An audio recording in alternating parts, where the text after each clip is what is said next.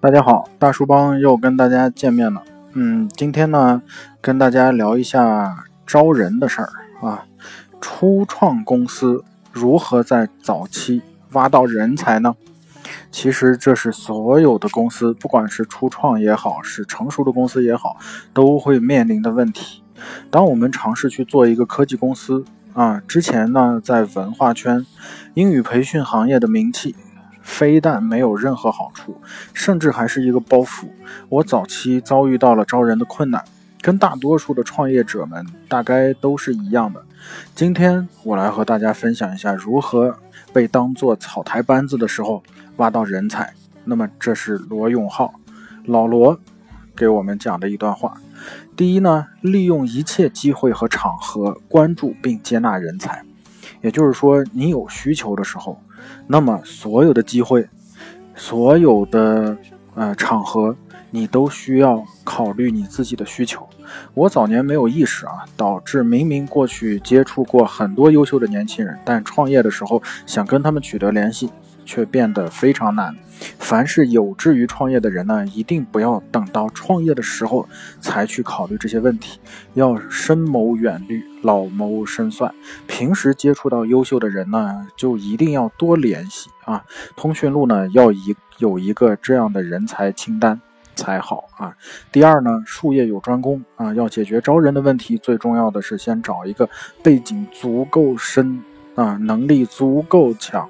它有了定语啊，这个定语是足够的人力资源主管。那么一开始呢，我花了大量的精力自己找人约人，整体效率非常的糟糕。之后我换掉了思路啊，去找资深的有科技公司背景的人力资源主管。结果发现有人脉和基本的信任，他说说服起来啊，比我自己说出去要强得多。这一点怎么解释呢？也就是说。老板在初创的时候，当然什么都得做，但是你一定到了某一个环节，比如说你的公司在扩大到一定程度的时候，你必须有一部分是专业的人才去做才行。第三呢，要舍得给钱，这个我倒是觉得非常核心的一个呃一个点啊，很多人不太舍得给钱，创业公司。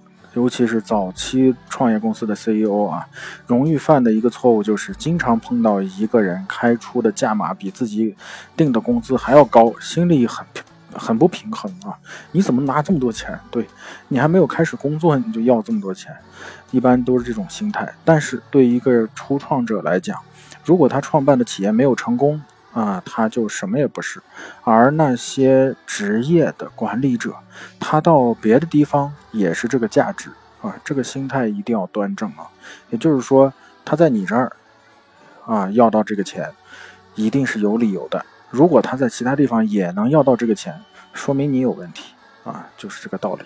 第四，碰到一个人呢。跟你明显是同类的时候，跟他沟通越坦诚越直接越好啊！把你最真实的情况告诉他，必要的时候呢，向他示弱啊，求助帮助，我觉得是正常的啊！不要以为你是老板或者你是 CEO 啊，你就非常必须要强势。各种场合都要，哪怕是装也要装出来强势，没必要啊。我们用这种方式呢，激发了对方愿意帮助跟自己志同道合的人的意愿啊，能让这些事业上很强的人呢，产生强烈的成就感。那么第五呢，创业公司不可能完全去花钱去搞定人啊，一定要针对不同的群体做精准的分析，有的放矢。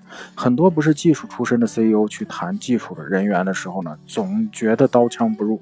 但如果你能花一点时间，集中精力搞定一两个技术主管，他通常会带着一整票的人马投奔投奔你过来啊，因为技术人员也是感性的一面，对。提携过他的技术主管会非常感恩啊，感恩这个东西，每个人心里面的一个自然的一种感情，我觉得每个人都有啊。那么第六点，长期关注行业的动态，也就是说，科技行业变化是非常大。他举的是科技行业，因为毕竟是老罗嘛。那么你在你的领域有没有长期关注这个领域的趋势呢？你会发现，跟你从事类似相同企业的。工作的人啊，时不时会有一家走下坡路，时不时会有一家倒闭。所以，如果你信心足够的话，信息足够灵的话，去那家刚陷入严重危机、倒闭的公司附近啊，专门谈该公司的人，在短期的内呢是有很大的收获的。第七，长期关注公司流失的优秀员工啊，因为呢，员工离职有非常多的原因啊，不一定呢是因为他。不太喜欢你给他的工资，啊，也许还有其他的问题。人才流失有各种原因啊。当你拿出最大的诚意挽留时都没有成功的时候，千万不要怨恨或者有负面消极的情绪，保持和这些员工的联系啊。如果他们在新的公司干得不开心，你主动联系他，他回来的概率是非常高的。这些人才是公司的财富，一定要投入很多的精力去关注他们。这一点呢，我不知道所有的创业者能不能做到。其实呢，我觉得我个人啊，包括我这个甜品互联网品品牌是可以做得到的。之前所有流失的员工呢，都是朋友，我觉得一定是这样，除非他有一些原则性的事情。原则性的事情就是这个人品是的确是有问题，那么我们不要去跟他接触。一般人呢都非常好啊，他哪怕不回来上班，他也会帮助你。管是什么时候，我觉得这是一个人情啊。第八，设计一个场景，找个容易让人激动起来的地方。我在招人的时候呢，碰到过最难搞的类型之一就是。那些对创业打天下完全无感的人啊，你使劲儿挥呃，就是使出浑身解数啊都没有用。你要设计一款场景，那么找这个人，让他激动起来啊。典型的例例是例例子呢，是去那些呃特别高层的摩天大楼的酒店大堂，比如说北京的银泰中心，喝一点贵的酒嘛。有时候在讲燃点啊，呃，再。高一点的这个人呢，那么就会产生眼前一亮的东西啊，那这个东西也就是激发起来他的激情。第九呢，优柔寡断的人要燃烧起来他的斗志。还有一种难搞的人呢，就是非常优柔寡断，今天答应了，明天又拒绝了。一般说来呢，这些优柔寡断的人，如果你跟他客客气气的，反倒效果比较差，用一些难听的话刺激一下。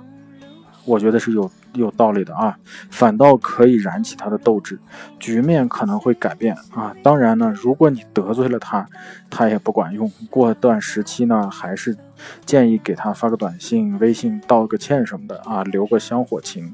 那么，所以这个是比较重要的事情。呃，这就是今天分享给大家的一些干货。我觉得这些呢，随便拿两点出来试一试，我不觉得。